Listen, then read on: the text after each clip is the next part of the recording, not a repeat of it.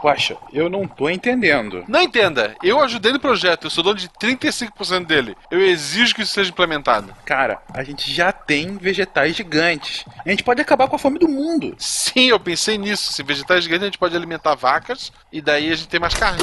É, a ideia não era bem essa, mas serve também. Então, mantém aí o dos vegetais gigantes, especial batata. Batata é legal. Mas eu quero fazer uma última modificação genética. Cara, mas ela não faz sentido. Por quê? Pra que a gente precisa de beterrabas gigantes carnívoras? Relaxa, deixa isso comigo.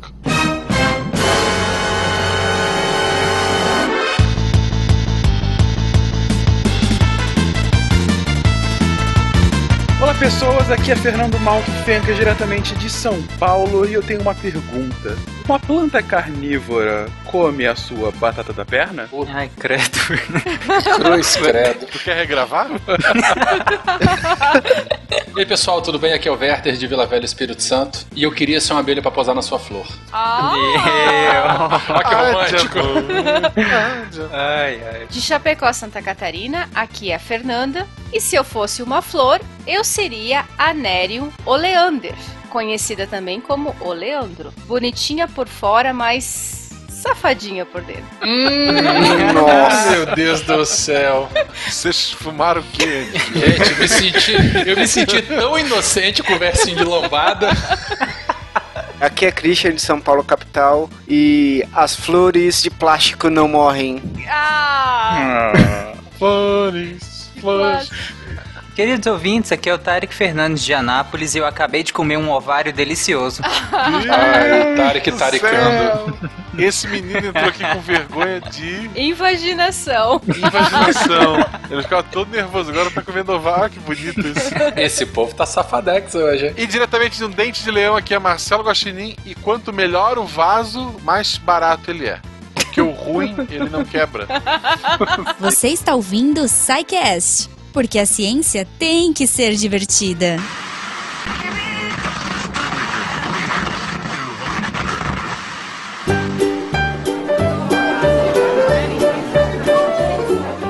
Então, Juba, aí quando eu acordei, eu vi que eu tava no meio do pilotis da faculdade. Todo mundo me olhando, inclusive os professores. Sei. Aí eu olhei pra baixo e eu vi que eu tava completamente pelado. Do Ai, jeito que eu vi o mundo. Ah, Aí eu tapei as minhas partes, olhei desesperado em volta. Cara, foi aí que eu vi, saindo de trás de uma pilastra, um guaxinim bêbado. E aí, assim que ele me viu, ele saiu correndo e pulou bem no meu... ah, ah, Fencas, tá chegando gente? Depois você me conta? Tá, né?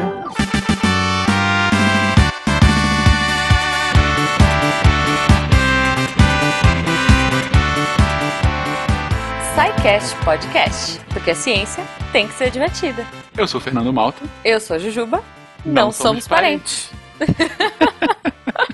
Olha, esse, esse eu conheço. Acho que você sabe como é que é a Essa fórmula, né? homenagem eu conheço. pra quem não conhece, gente, hoje a gente homenageou o Missangas Podcast, porque Rara é Humanas, né, Fencas? Exatamente. O podcast mais importante do Deviante. Só que não o podcast Ah, mais como- novo do Deviante. Sim, é o aquele- caçulinha. É o caçulinha, aquele que pega a parte mais menosprezada da ciência, Hum. a que sempre é zoada e leva a zoação a séria e vice-versa, né? Isso, isso. Lá a Incorpora. zoeira não tem limites. Exatamente. então, ouçam o nosso querido Missangas, ouçam o SciCast e falem conosco. Porque É como que os ouvintes podem falar conosco, Jujuba? Olha, eles podem falar conosco pelo e-mail contato arroba. Lembrando que sempre que a melhor forma de enviar sua dúvida, crítica, sugestão, miçangas é através do form... Foguete. é através do formulário de contato do site. Lá procura no menu contatos que você fala conosco. Sim. Aproveitando, Fencas, falar conosco é uma coisa que a gente sente falta de vocês, ouvintes. Pois é, é, somos carentes, É, gente. Falem conosco. Sim. Não, na verdade, a gente fez isso no Missangas e foi muito bacana, deu muito certo. Vocês são Sim. incríveis, vocês são ouvintes demais. Estamos sentindo saudades e sentindo falta dos comentários de vocês. A gente quer saber como que tá, se vocês estão gostando dos caminhos aí que estamos seguindo, se vocês estão gostando do Fencas, se vocês estão gostando do Tarek, na leitura de e-mails agora, maluquice total. Mas, eh, enfim, a gente quer saber de vocês, então, poxa, é, comentem aí embaixo no post ou mandem e-mail pra gente pra gente saber o que, que vocês pensam, saber se vocês gostaram do episódio. Falem sobre o episódio, a gente sabe que tem um monte de gente, um monte de especialista aí ouvindo a gente. Então, por favor, entrem em contato que a gente quer falar com vocês. Mande o amor de vocês pra gente. Nós sentimos sim a falta e o carinho. Na verdade, a gente sempre recebe muitos e-mails e mensagens e recados, mas de qualquer forma, a gente sempre quer mais. É. Nós não somos satisfeitos com o que temos, queremos mais. A gente tá aqui cada dia, cada novo episódio, querendo melhorar um pouquinho mais é para vocês, gente pensando em coisinhas bonitinhas e divertidas e interessantes. E queremos saber se a gente tá indo pro lado certo, se a gente uhum. tá indo pro uhum. lado errado. O que, que vocês sentem falta? Vocês querem o Silmar de volta? Porque Silmar, vocês querem Prometeus. mais piadas? Prometeus, que saudade. A gente até teve um comentário no site dia desses. Uhum. Primeiro episódio que eu ouço sem falar de qualquer referência de Prometeus. Olha eu aí. falei, gente, é verdade. Pior que vão ter uns lá na frente que vão ser iguais, porque a gente já gravou é. e de fato não tem referência. Eu tô sentindo falta, hein? Vou, é. vou começar a tuchar Prometheus em tudo que é canto agora. Eu acho muito justo.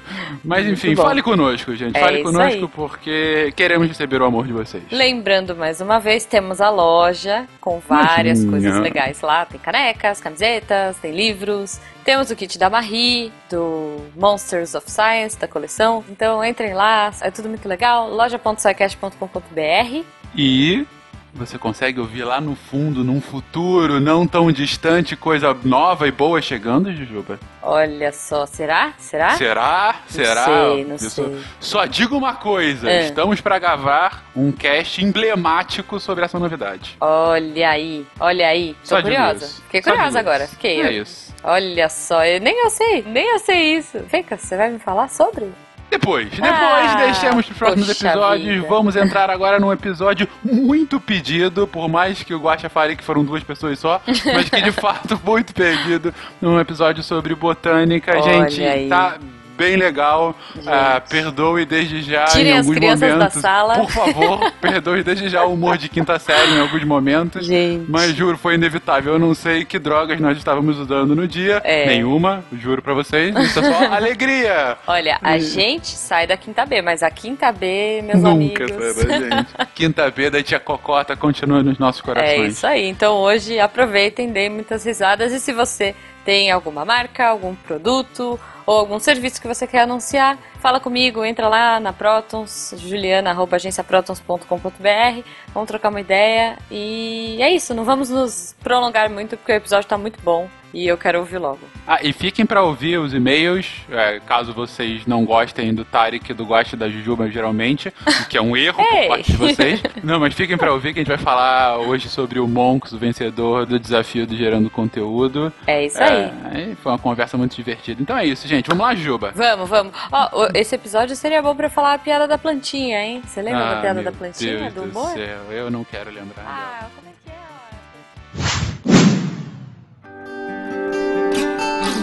As plantas já são estudadas há milhares de anos.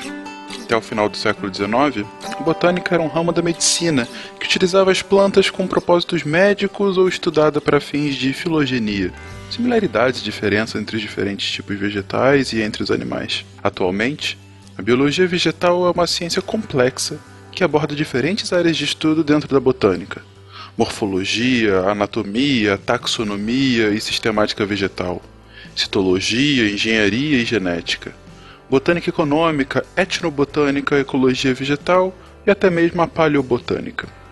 As plantas atuais são uma grande esperança de fontes renováveis de energia para as atividades humanas. Plantas extintas, em um remoto passado geológico, são responsáveis pelo acúmulo maciço de gás, óleo e carvão, dos quais nossa civilização tanto depende hoje em dia. Como produtores de compostos energéticos, esses organismos são o meio pelo qual todos os outros seres vivos obtêm energia e materiais para nossa existência. Enfim, a vida na biosfera como a conhecíamos simplesmente não existiria não fossem esses magníficos organismos fotossintetizantes, desde as mais simples bactérias cianofícias até o pé de alface que acompanha o nosso feijão com arroz de todos os dias.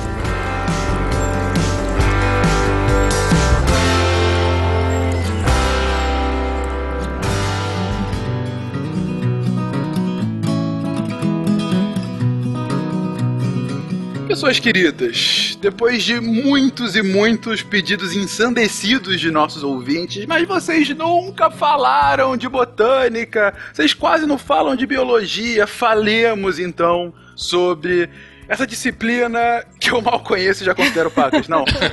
Só por causa dessa piadinha, eu vou falar pros ouvintes que foi só um ouvinte que falou que queria pro podcast botânico. Mas ok, ela continua. Não, que a gente já recebeu um monte de gente pedindo, e volta e meia tem comentário, ah, eu queria ouvir um cast botânico. Foi a mesma pessoa. É, pode ser a pessoa realmente insistente, talvez. Pode ser. Para todos os ouvintes, ou para essa pessoa realmente insistente que tá querendo esse cast, enfim, falemos sobre botânica. E afinal, o que que estuda a botânica? Qual é o universo de estudo que compreende essa disciplina? As plantas? Ok. Próxima pergunta. Opa, pessoal, muito obrigado. Até semana que vem. Até semana que vem. Vocês têm certeza que vocês não queimaram planta nenhuma, não, gente? Fala, fala, fala. Pode falar. O importante desse cast é que depois de hoje ninguém pode reclamar que a gente não falou das flores. Pronto, é verdade.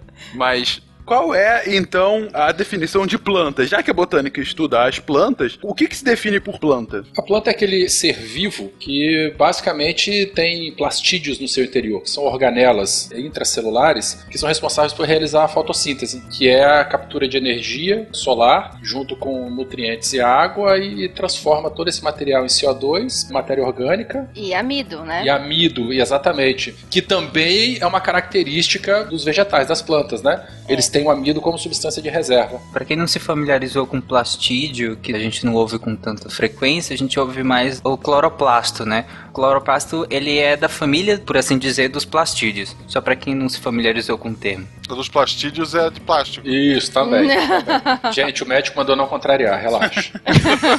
Mas, enfim, a gente falou bastante sobre células no cast específico para isso, é, onde a temática foram as células, e a gente falou, mencionou alguma coisa também sobre a célula vegetal. Então vale a pena dar uma, uma voltinha lá para poder ouvir esse cast novamente. É, e como as plantas, elas fazem fotossíntese na sua maioria, elas todas são consideradas organismos autótrofos. O que, que vem a ser um organismo autótrofo? É aquele que produz o seu próprio alimento. Então, as plantas são os organismos que conseguem produzir seu próprio alimento através da energia solar. Faz a fotossíntese, armazena o amido como substância de reserva e ainda libera o gás carbônico através desse processo de fotossíntese. E como o Marcelo diz, as plantas são a comida da nossa comida, né? Elas são a base da cadeia alimentar de todos os seres vivos presentes na Terra. Todo mundo se alimenta de plantas. Exato. Ou se alimenta de alguma coisa que se alimenta de plantas, né? Eu queria taricar um pouquinho. Ai, vai. A única exceção a isso são os organismos que fazem quimiossíntese, né? Isso mesmo. Lá naqueles ecossistemas independentes da luz solar, existem bactérias que fazem quimiossíntese. É uma reação química análoga à fotossíntese. Também ocorre a produção de biomassa e tal, mas é na ausência da luz solar. A fonte de energia são compostos químicos que emanam lá da crosta terrestre. Mas isso é outra coisa. Mas existem também algumas plantas que elas perderam a capacidade fotossintetizante, porque para fazer a fotossíntese a planta precisa da clorofila, que é o pigmento que dá coloração verde ou esverdeado para a planta. E se ela perde essa capacidade fotossintetizante, indica que no organismo, na planta, não há nada verde que possa fazer a fotossíntese. E aí elas acabam tendo que se alimentar de outras coisas ou por quimiossíntese, como o Werther explicou, ou ainda elas acabam se alimentando, entre aspas, de matéria morta, né? Como se fosse um tipo de fungo que vai absorver essa matéria orgânica de resto de planta, de solo e vai crescer em função dessa matéria orgânica, né? Então, obviamente, elas têm uma grande relação com a própria origem da vida na Terra. Ou seja, é uma condição sine qua non. Né? Hum, Maria Gabriela. Maria Gabriela é uma condição sine qua non para a existência da própria vida. Mas como que as plantas começam a surgir e popular a Terra? Como é que se deu essa evolução? A gente já tratou um pouquinho disso naquele nosso cast de origem da vida, mas agora com esse foco em específico nas plantas, é, quais foram as peculiaridades desse processo? Conforme a gente viu lá no cast 72 de origem da vida, onde a gente citou algumas referências com relação a toda essa questão da Terra primitiva e da organização dos primeiros organismos na Terra, acredita-se então que os primeiros organismos vivos, eles tenham sido procariontes fotossintetizantes ou seja, organismos que são muito semelhantes às atuais cianobactérias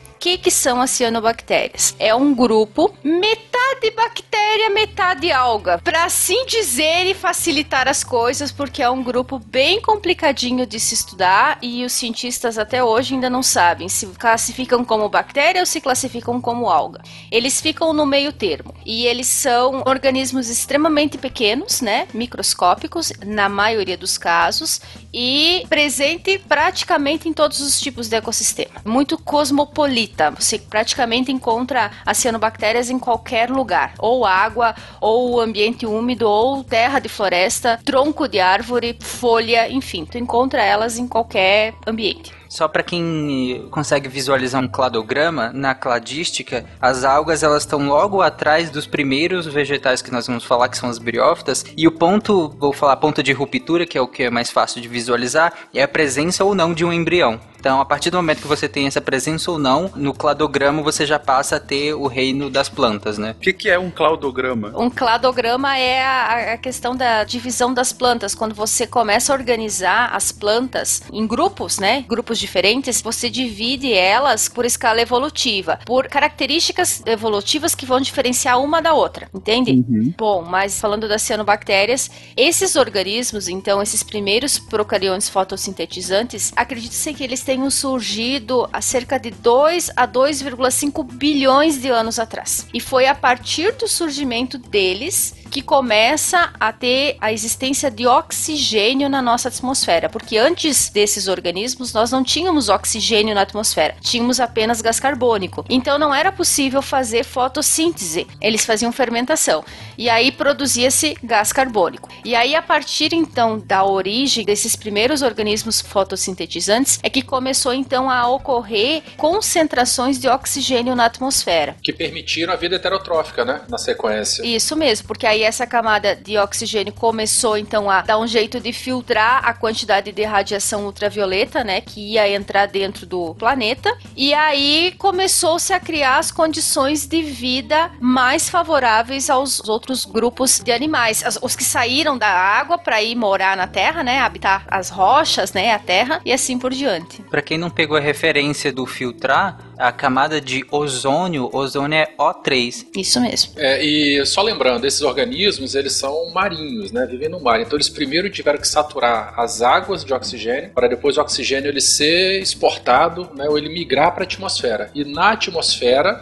foi enriquecendo cada vez mais, e depois essas moléculas de oxigênio se juntaram e formaram essa camada de ozônio, que é tão importante para a manutenção da vida na parte emersa do planeta. Porque o ozônio é uma substância que degrada membranas, não é isso? Membranas celulares então. Ozônio não, perdão, os raios ultravioletas. E a camada de ozônio, Isso. ele impede o excesso desses raios ultravioletas na superfície terrestre. Ele também degrada DNA. É, isso é verdade. Tanto é que acredita-se então que a vida primitiva, ela se desenvolveu submersa, bem longe da superfície do oceano, porque quanto mais perto da superfície dos grandes oceanos, maior era a quantidade de radiação ultravioleta antes de ter esse oxigênio na atmosfera, né? Então, essas pequenas cianobactérias, essas algas primitivas elas se desenvolveram, então, primeiramente, submersas nesses grandes oceanos. Deixa eu ver. Eu sou um perito em botânica. Ah, bom, eu de botas entendo bastante também.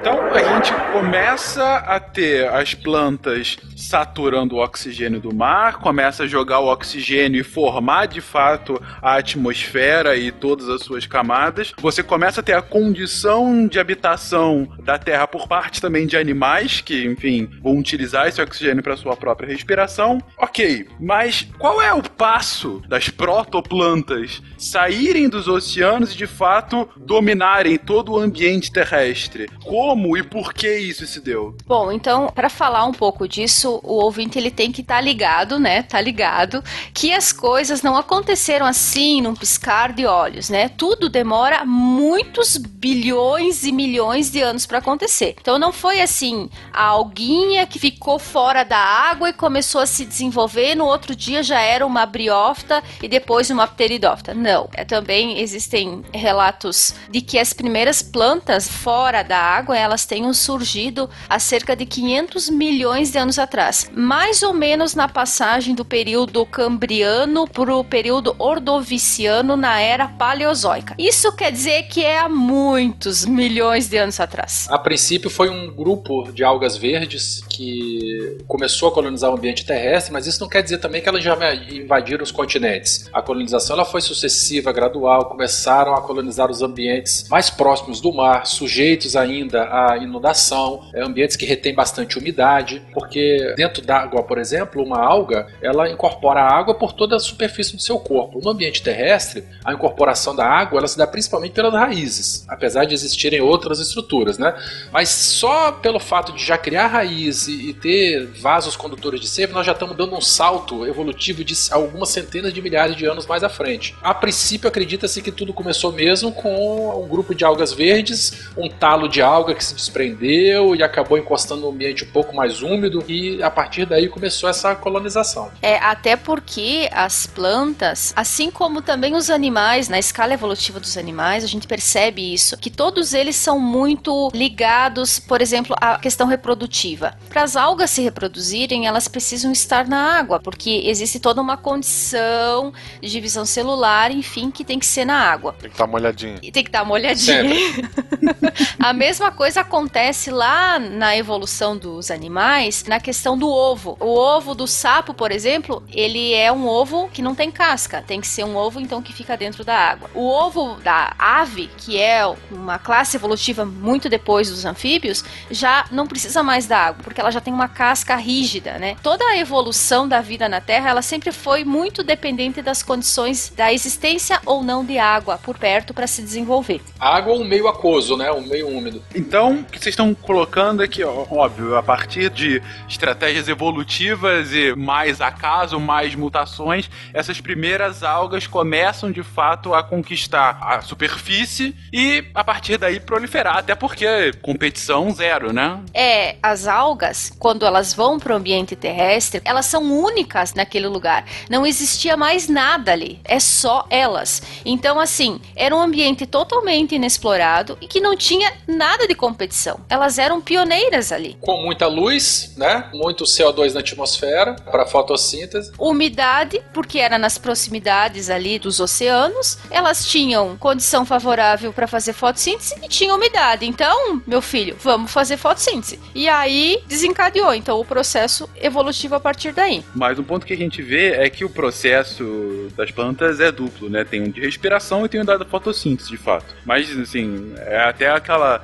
quebra de crença que a planta não utiliza oxigênio. Não, a planta respira também utilizando oxigênio, certo? Sim. Tanto é que na escola lá eu lembro que não era bom ter planta dentro do quarto da gente. Por que, que não podemos ter um vaso de planta dentro do nosso quarto? Essa era uma pergunta que caía na prova, inclusive, né? Na prova de ciências. Por que, que não podia ter? E aí vem a explicação, né? Que durante o dia as plantas elas retiram o gás carbônico da atmosfera, utilizam para fazer a fotossíntese, para gerar o amido e devolvem para a atmosfera oxigênio. Só que durante a noite, a fase noturna da fotossíntese é o contrário. Elas usam o oxigênio que está na atmosfera, no quarto, na sala, sei lá, na floresta, fazem o processo da fotossíntese noturna e devolvem para a atmosfera o gás carbônico. Então aquela velha, aquele mito famoso de que a Amazônia ou as grandes florestas são o pulmão do mundo, aquilo lá é falso, é uma farsa. Não é. É, mas é bom lembrar que ela é o pipi do mundo. Que se destruir a Amazônia, tu acaba afetando chuva, tu acaba trazendo seca. Ela não é o pipi, mas ela é o chuveiro. Eu concordo plenamente contigo. Não, é porque a gente tá fazendo analogia com parte do corpo humano. Sim, tá. Então o tá bom. pulmão é uma parte do corpo humano, o chuveiro não. Então é o pipi.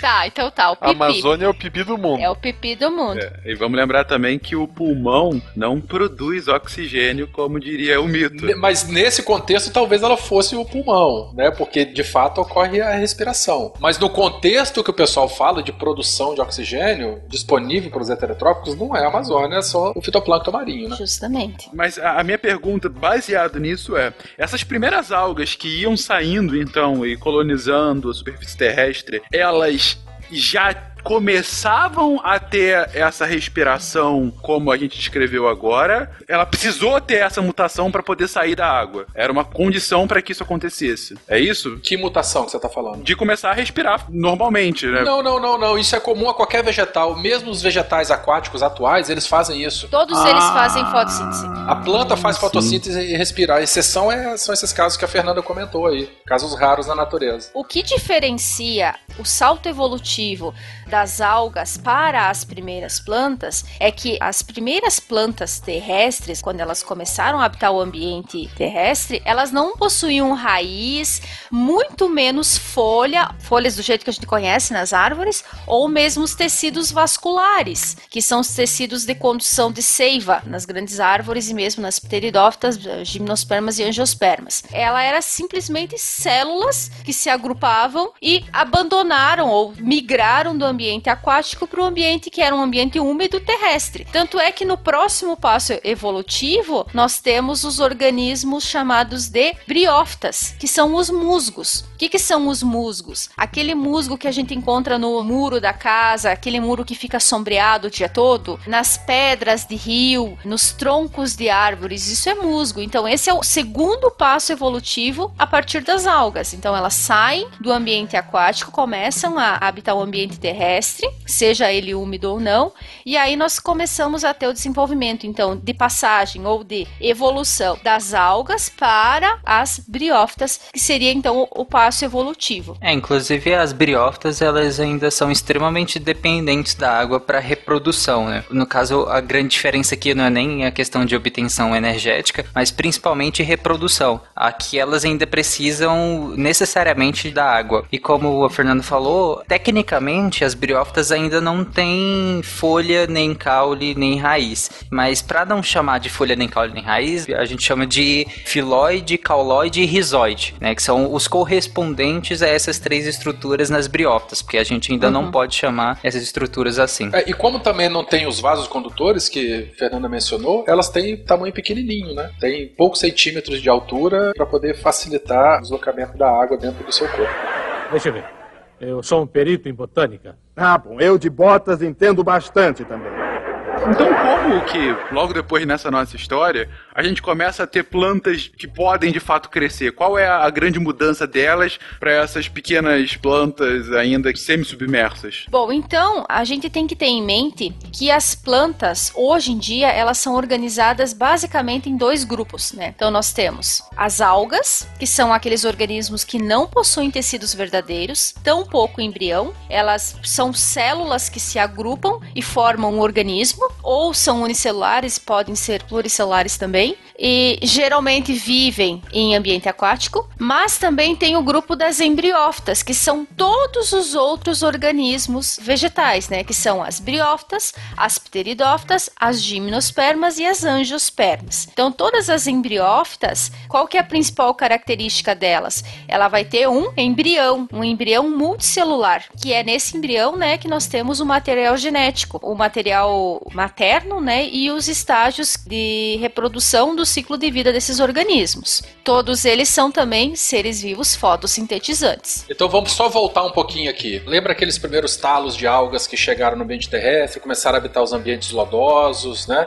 Uhum. Eventualmente, alguns deles começaram a ficar submersos ou enterrados no substrato, e aí começou a ter um geotropismo positivo, ele começou a absorver água, enfim, a parte aérea verdinha, né? Sem folhas verdadeiras, mas verdinha, com os cloroplastos começaram a fazer fotossíntese. Mas essas estruturas, elas tinham um crescimento muito pequeno. Elas raramente passavam de 5, 6 centímetros. E tinha uma coisa interessante, eles tinham um sistema de crescimento dicotômico. São ramos que brotam para os dois lados iguais. Ela não tem um eixo central. Então a dicotomia, ela não permite que um organismo ele tenha uma estrutura muito rígida de sustentação. Então, isso também fez com que esses organismos tivessem um porte bastante reduzido. Um outro salto evolutivo bastante interessante que teve há 390 milhões de anos atrás é que esse sistema dicotômico ele evoluiu para um eixo central. Então a gente tinha uma estrutura central e dela brotavam estruturas laterais. Isso é muito interessante porque as partes de baixo a planta ela consegue abrir mais. Imaginem um pinheirinho, né? um eixo central com a parte de baixo mais larga, a parte de cima mais estreita. Isso faz com que os raios solares eles atuem né, de uma maneira mais eficiente ao longo longo de toda a superfície da planta. Então, isso aumentou a eficiência fotossintética desses vegetais. Paralelo a isso, a gente começou a ter também o achatamento dessas estruturas de sustentação, dando origem às folhas como a gente conhece hoje. As folhas uh, nervuradas, né? As nervuras isso. das folhas. E isso só aconteceu porque lá no período devoniano nós tivemos uma baixa de aproximadamente 90% dos níveis de gás carbônico atmosférico. E aí, como resultado disso, nós tivemos sistemas de eficiência fotossintetizante maiores, né? Mais eficientes. E uma das formas de fazer isso era justamente ter a folha nervurada, né? Que aumentaria então a eficiência da fotossíntese dentro para a planta, no caso. Que vai aumentar a área de exposição de cloroplasto. Né? Isso com baixa disponibilidade, foi selecionado né, plantas que tinham eficiência energética maior. Justamente. Muito interessante. Então, de fato, acabou sendo selecionadas, como o Tarek colocou, as plantas mais eficientes, dada a nova condição do ambiente em que as plantas estavam. É engraçado que quando a gente pensa em evolução, a gente pensa nos bichinhos, né? Mas as plantas passaram pelo mesmo processo. E elas foram pioneiras, né? Sim. E o surgimento das folhas, né, o desenvolvimento ocorreu há 350 milhões de anos. E muito pouco tempo depois, há 300 milhões de anos, a gente já tem aquelas grandes florestas do Carbonífero. Um ambiente terrestre completamente dominado pelos pinheiros, né, pelas sequoias, pelas gimnospermas, né, que nós vamos falar um pouquinho mais para frente. E de aproximadamente 150 milhões de anos depois, a gente tem o surgimento das angiospermas, que são as plantas com flores, frutos e semente que a gente conhece. Aqui é bem fácil pro ouvinte visualizar. Toda e qualquer flor bonita que você vê, que seja colorida, de qualquer tipo, cor, sei lá, gênero, é angiosperma, porque angiosperma sempre vai ter uma flor bonita. E a gimnosperma, ela não tem uma flor verdadeira, ela tem até o como é que é o nome daquele negócio do pinheiro do Paraná lá? O, o estróbilo. É, a semente nua dele. E aí você vê exatamente, né, como que ocorre a evolução. Então tu passa de uma semente que é totalmente nua para uma semente que depois começa a ser protegida dentro de uma flor. Flor por quê? Por causa da polinização. Então tudo tem um sentido biológico. E até 300 milhões de anos atrás, a gente está falando de plantas que ainda dependiam intimamente de ambientes úmidos. Com as gimnospermas, a fecundação passou a ser interna, então as plantas puderam de fato invadir e colonizar todo o ambiente terrestre.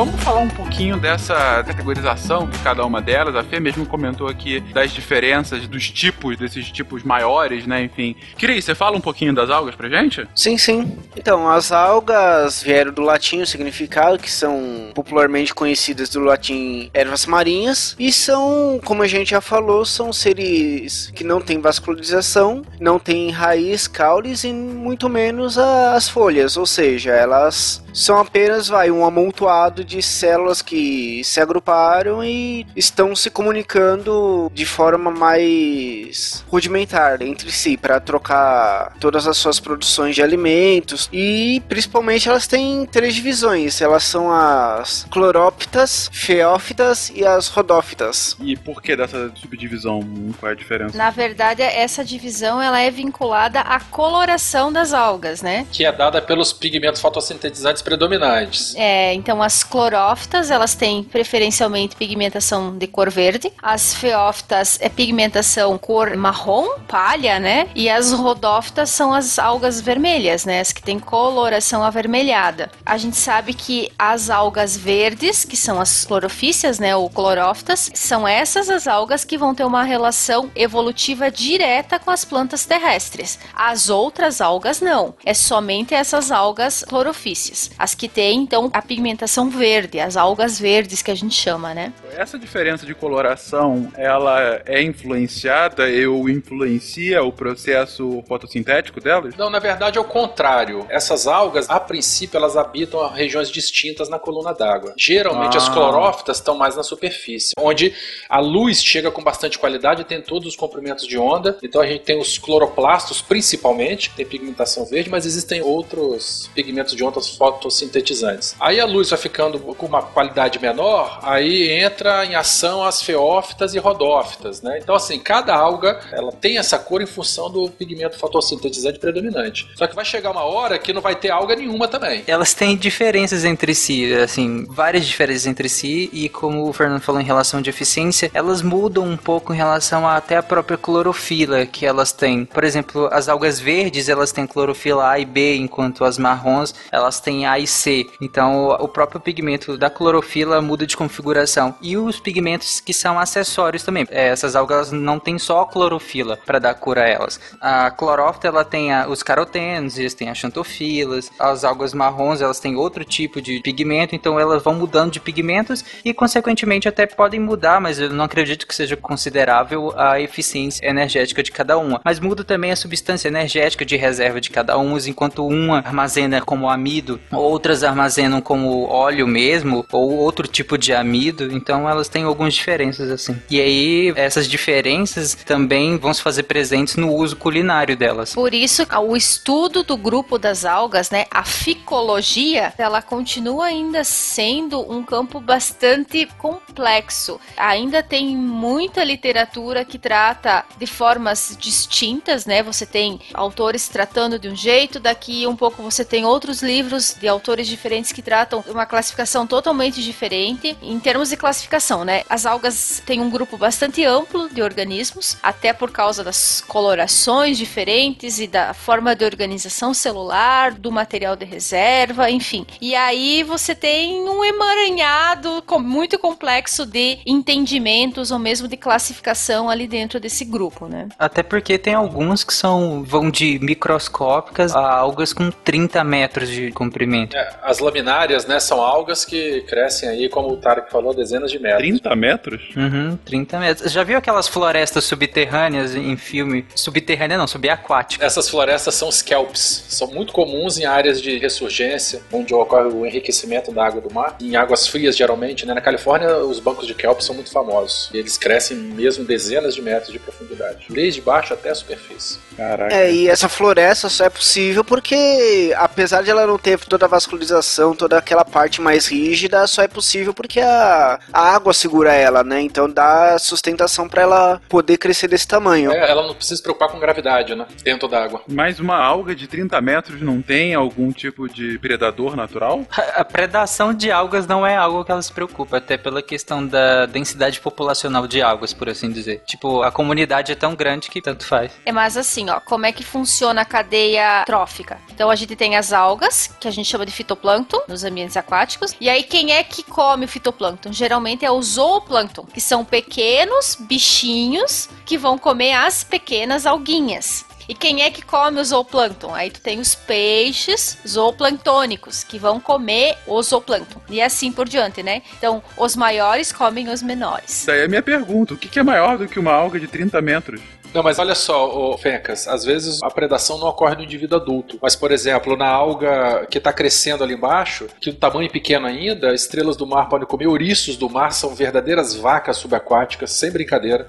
Elabore. Imagina uma vaca pastando. O ouriço do mar faz exatamente isso. Alguns eles se deslocam ao longo da extensão marinha, raspando todo o substrato, se alimentando de qualquer tipo de alga de pequeno porte que cresce lá. Existem peixes herbívoros, enfim, a complexidade de herbívoros subaquáticos é bastante variada. Talvez não se alimente do indivíduo adulto, mas durante a fase de crescimento, sim, com certeza. O peixe da pum? É ele falou da vaca, eu lembrei, fiquei com a dúvida. O peixe ele solta pum? É uma boa pergunta.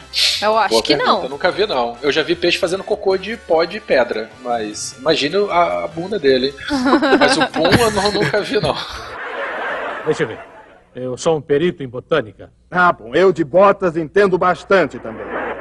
O que eu ia falar agora, Fernando, essas algas que eu falei de 30 e pode chegar até 60 metros, que são as algas pardas, elas são muito usadas na culinária japonesa, que é a laminária, a espécie laminária. Olha aí o predador. O predador. É verdade. O predador das algas é o japonês. As algas elas não são utilizadas só como alimento, mas a indústria farmacêutica de cosméticos elas utilizam o agar, que é uma substância estruturante da célula vegetal, tipo uma gelatina, é muito utilizada como espessante de alimento, espessante de produtos, Meio de cultura, né? meio de cultura, assim, de microbiologia. E por que, que ela é boa pro meio de cultura? Porque ela é uma gelatina, é um meio úmido que retém água, você pode enriquecer esse meio com qualquer substância, seletiva ou não, nutritiva, limitador de crescimento de micro-organismos, então você consegue alterar o ambiente para que a comunidade microbiológica responda da maneira que você quer. Viva as algas. Viva as algas.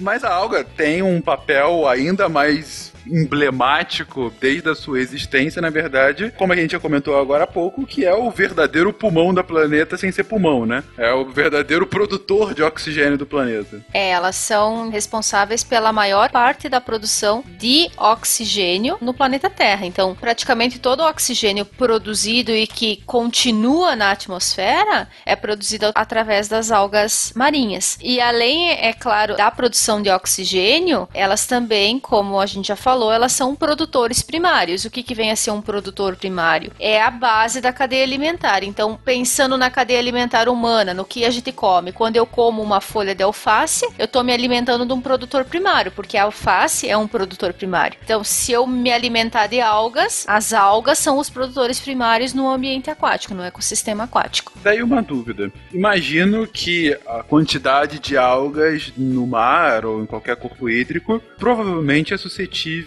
ao pH da água, certo? não só o pH, mas também ao oxigênio dissolvido, a temperatura e principalmente a poluição. As algas, elas são excelentes indicadores de qualidade ambiental. Tanto é que a gente pode usar as próprias cianobactérias, que não são algas propriamente ditas, né? Mas a gente usa muito elas como indicador biológico para verificar se um ecossistema está saudável ou não. Se eu não me engano, a gente comentou alguma coisa disso lá no cast sobre água. Falamos, falamos de eutrofização, maré vermelha, comentamos isso tudo lá. É verdade. Mas a minha pergunta era a seguinte: dado que elas têm essa suscetibilidade ao pH e a outros elementos, e dado também que a gente está experimentando mais recentemente em diversos pontos do planeta uma acidificação oceânica, se a gente esgarçar muito essa acidificação, e aqui é cenário caótico mesmo, é possível que essa acidificação oceânica influencie no nível de produção de oxigênio do planeta? Pode influenciar, porque aí você tem a destruição dos corais.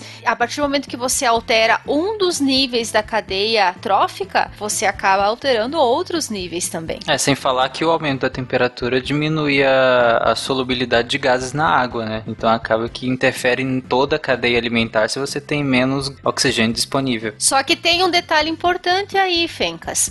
As algas, elas são tão interessantes que elas conseguem se adaptar ao meio. Então, se um ambiente tem pH mais ácido e ele tem pouco oxigênio, você vai ter um determinado tipo de alga coexistindo ali ou existindo ali. A partir do momento que você altera aquela condição, por exemplo, eu já fiz esse experimento. Você tem um ambiente onde você tem pouco oxigênio dissolvido na água, uma temperatura muito alta e pouco oxigênio dissolvido, você tem um tipo de cianobactéria desenvolvendo desenvolvendo. A partir do momento que você introduz oxigênio naquela água através de um aerador ou de qualquer outra forma, você acaba eliminando essa cianobactéria que estava ali predominando e você acaba tirando ela da jogada. E aí você tem outra espécie se sobressaindo naquele lugar. Outra espécie também de cianobactéria, então que é mais adaptada a um lugar que tem mais oxigênio dissolvido e aí ela acaba dominando aquele meio e a outra acaba então ficando em segundo ou em terceiro lugar, se você fosse quantificar, né, em quantidade de algas que você tem ali. Elas se adaptam muito fácil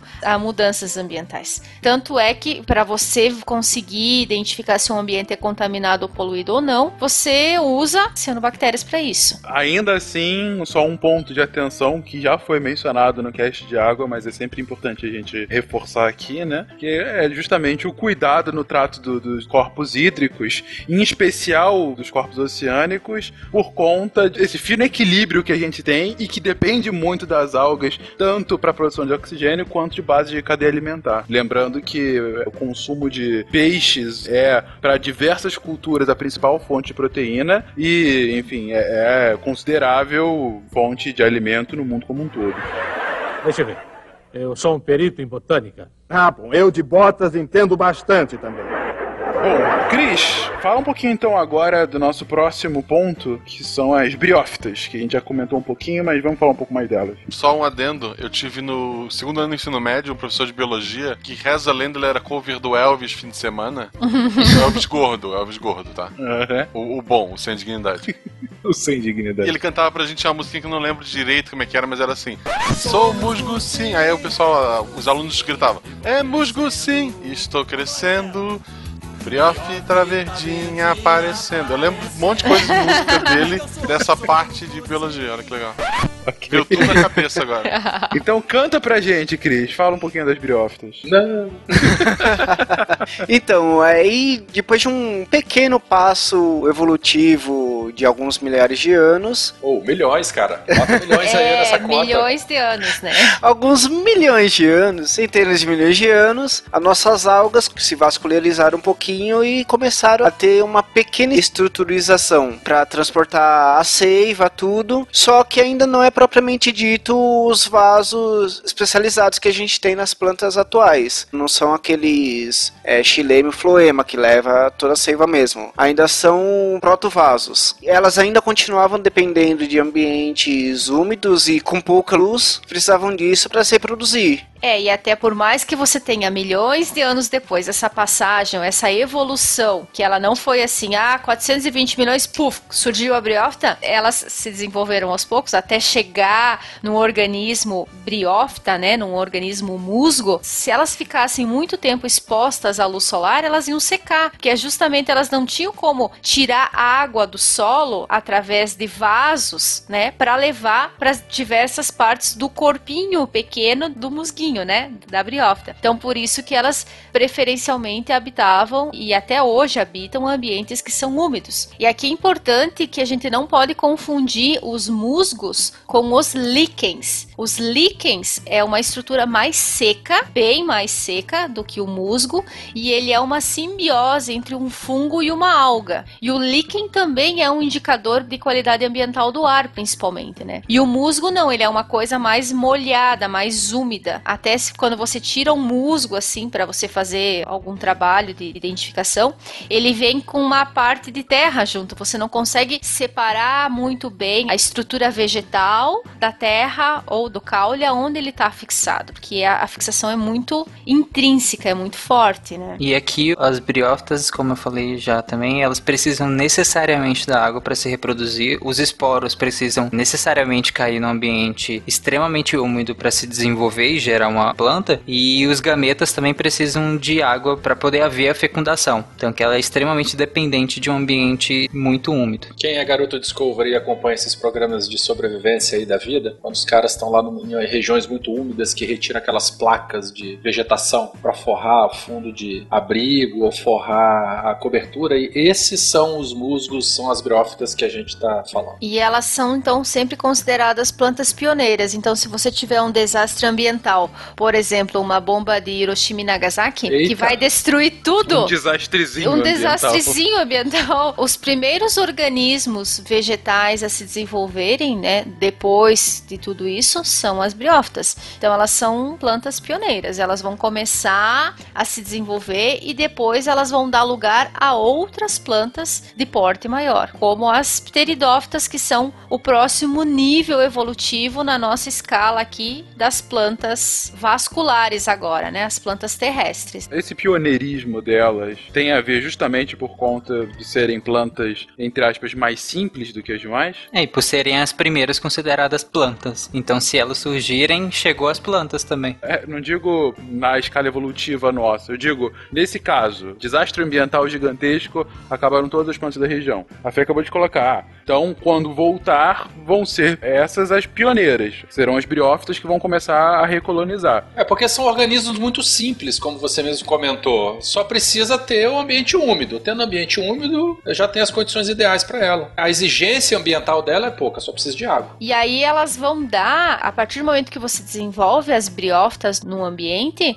ela vai dar suporte para o desenvolvimento das outras plantas. Por exemplo, numa área que sofre uma devastação ambiental, você não vai ter depois, sei lá, de 3, 4 anos o surgimento de angiospermas ali. Ela vai começar sempre por plantas simples, por organismos pioneiros e que têm poucas exigências para se desenvolver. E aí vai criando o terreno, vai adaptando e vai deixando a coisa mais fácil para as outras plantas se desenvolverem. É, até porque para crescer um angiosperma, que é uma árvore grande, grande porte, com fruto e tal, você precisa de solo, você precisa de animais, você precisa de polinização, você precisa de uma série de coisas que ele, essas coisas vão se desenvolvendo aos poucos. Então é claro que a vegetação vai acompanhando esse desenvolvimento do ambiente, do solo. O solo vai se enriquecendo de matéria orgânica, vai se enriquecendo de matéria inorgânica também, e assim sucessivamente. O que a Fernanda falou de criar terreno é literalmente mesmo, porque essas plantas elas vão morrendo, a biomassa vai sendo transformada, vai sendo degradada, vai se transformando em nutriente, ao mesmo tempo que quimicamente elas vão atacando as rochas, o solo, né, promovendo o intemperismo da rocha e transformando o solo em partículas menores que depois permitem aí a colonização das outras espécies. Pô, bem legal, bem legal mesmo. Aí começa a fazer todo um sentido biológico de fato o porquê dessa evolução. E aí a gente já pode, inclusive, começar a falar do próximo degrau evolutivo, que são as pteridófitas.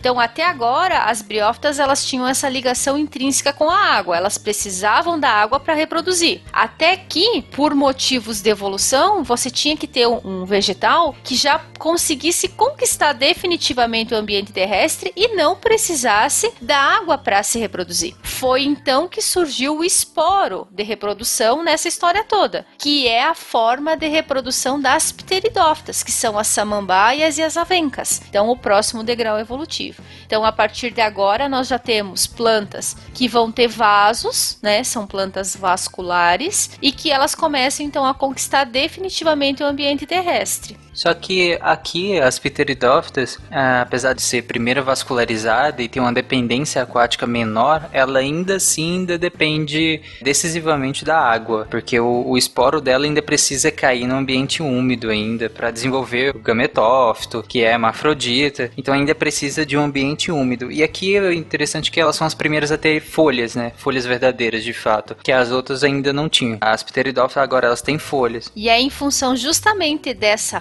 folha, né, que vem o nome pteridófita. Então, pteridófita do grego pteridon significa feto e phyton significa planta. Então, se você olhar o brotamento de uma samambaia, ela é muito semelhante à posição fetal humana no útero materno, né? O bebezinho no útero materno, aquela posição fetal. O brotamento é muito semelhante a isso. E ele vai simplesmente desenrolando até dar origem àquelas longas folhas das pteridófitas briófitas, das samambaias. Que na parte de baixo tem aquelas bolsinhas de esporo, né? E o pessoal que tem alergia morre com aquilo. E na época reprodutiva a gente consegue ver bem direitinho. Vira a folha ao contrário, dá pra ver umas manchinhas pretas assim. Umas bolinhas pretas, que a gente chama de esporanjo. E mais uma vez citando as musiquinhas, eu lembro da época escolar de um professor que trabalhava bastante cursinho, ele cantava uma musiquinha que marcou a, a nossa adolescência, que era tanto o musgo como a samambaia precisam de água para reprodução. O gametófito é N, o esporófito é 2N,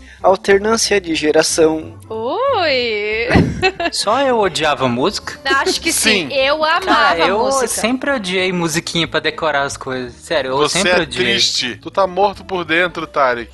E inclusive, quando eu dava aula no cursinho, em cursinho pré-vestibular, a gente tinha que cantar muito dessas musiquinhas, né? Eu sempre Ah, fui. então você vai cantar uma agora. Ah, não, eu sempre fui Não, não, vai, vai, vai, vai, excelente vai. cantora.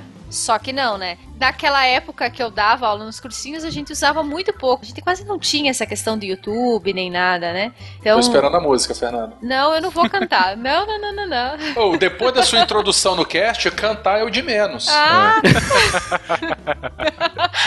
eu vou ficar com vergonha. Acho válido uma palhinha. É, eu não, no- acho. depois no final.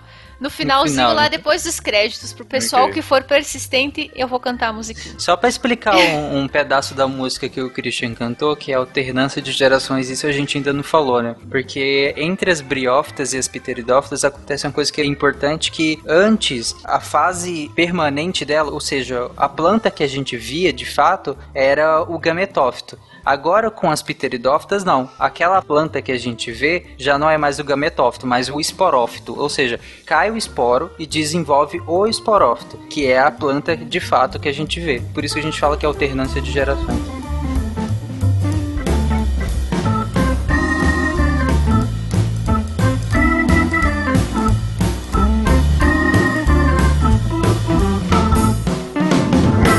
Atenção, Krezebeck! Krezebeck, meu filho! Vamos lá que vai começar a baixaria.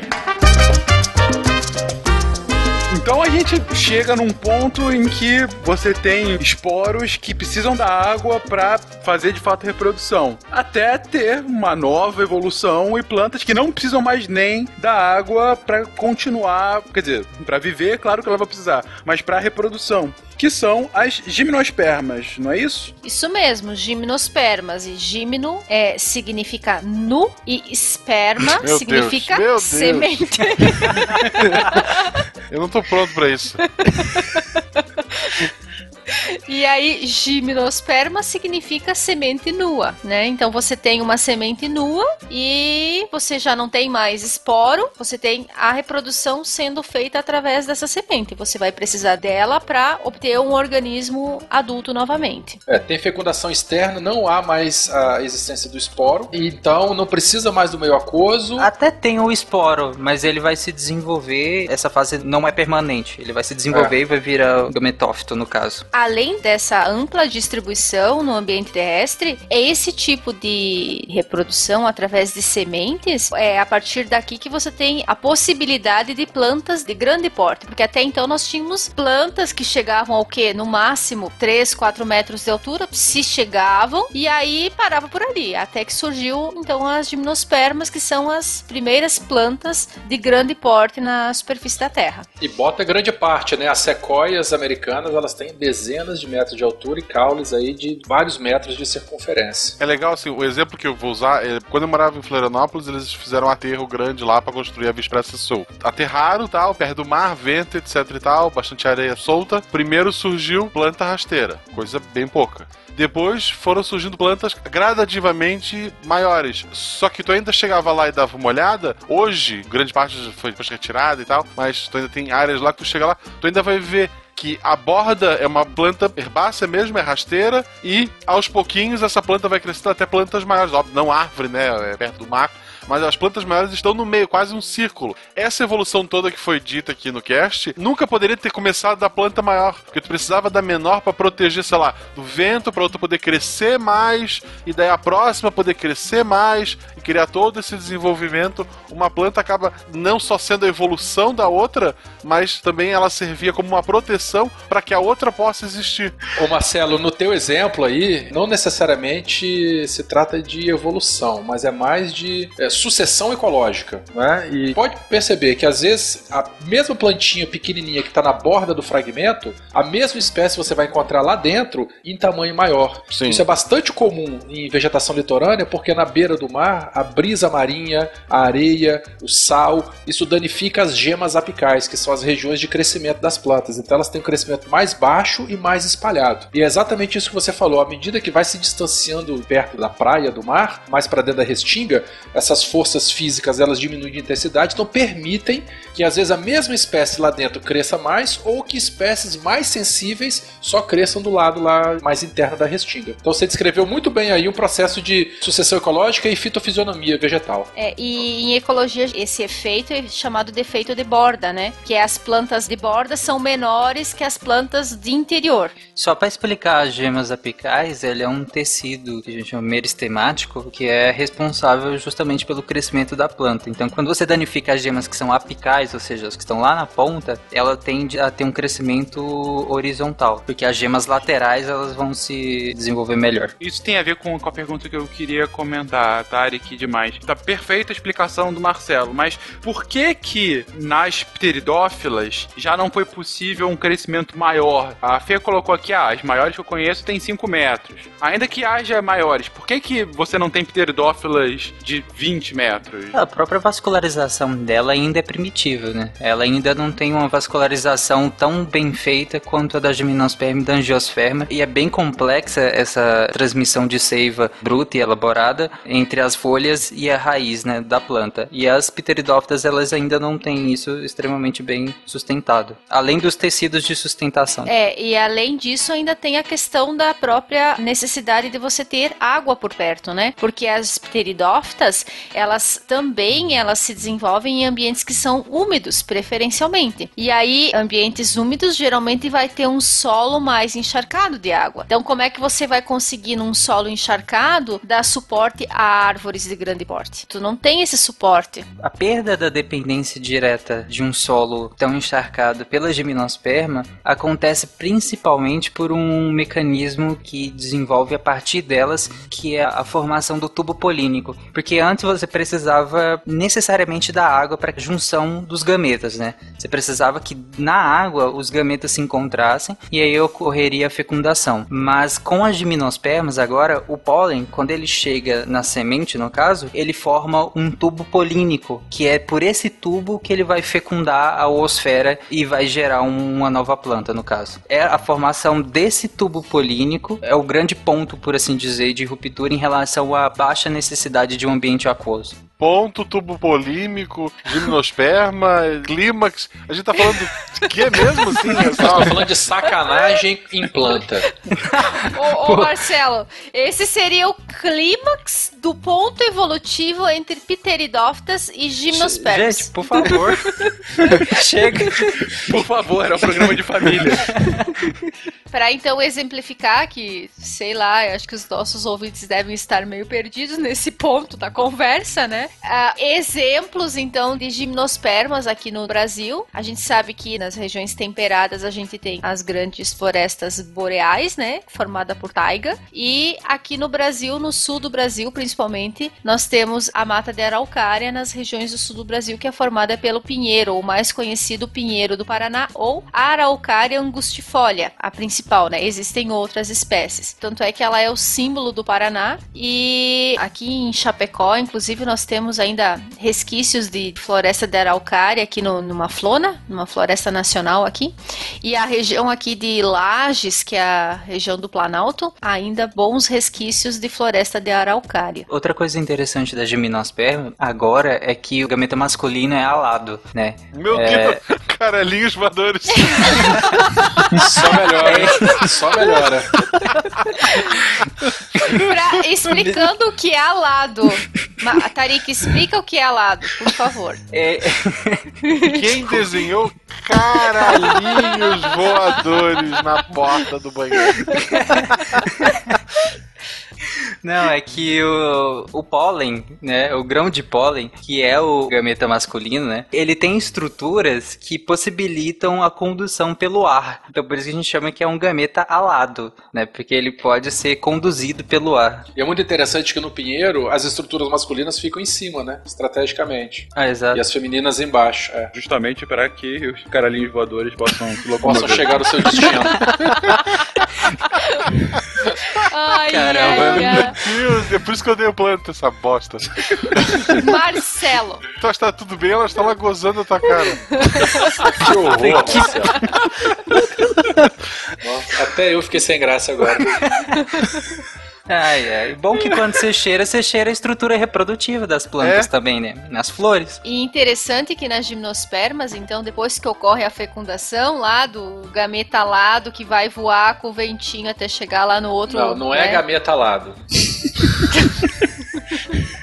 Tá, a estrutura alada até Ah. chegar lá para fazer a reprodução, ou seja, depois da fecundação, nós temos a formação do embrião. E o óvulo, ele vai se transformar na semente. Então, o pinhão, que é, entre aspas, a gente chama de fruto do pinheiro do Paraná, na verdade não é o fruto, é a semente. Porque nas gimnospermas nós ainda não temos fruto, nós temos só até a semente. Então, o pinhão que a gente come aqui, principalmente no sul do país, agora no inverno, a gente faz aqueles entreveiro e outras coisas, Não, né? não, não, não. É só água e sal. Ele é uma semente e não um fruto. Ok, eu tava, eu tava preocupado que ele fosse algo pior, mas.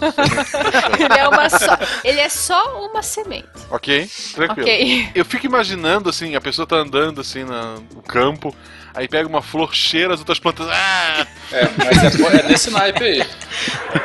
Deixa eu ver. Eu sou um perito em botânica. Ah, bom, eu de botas entendo bastante também. Mas, gente, então, posteriormente às gimnospermas, as angiospermas. É, e qual a grande diferença das angiospermas para as demais? Olha, eu sei que o esperma continua. Sim, Ah, isso com é... certeza. E eles não voam. Ah, é, e eles não vão mais, não são mais é, louquinhos por aí, né? Louquinho. Isso, Fernanda tá tão comedida, bicho.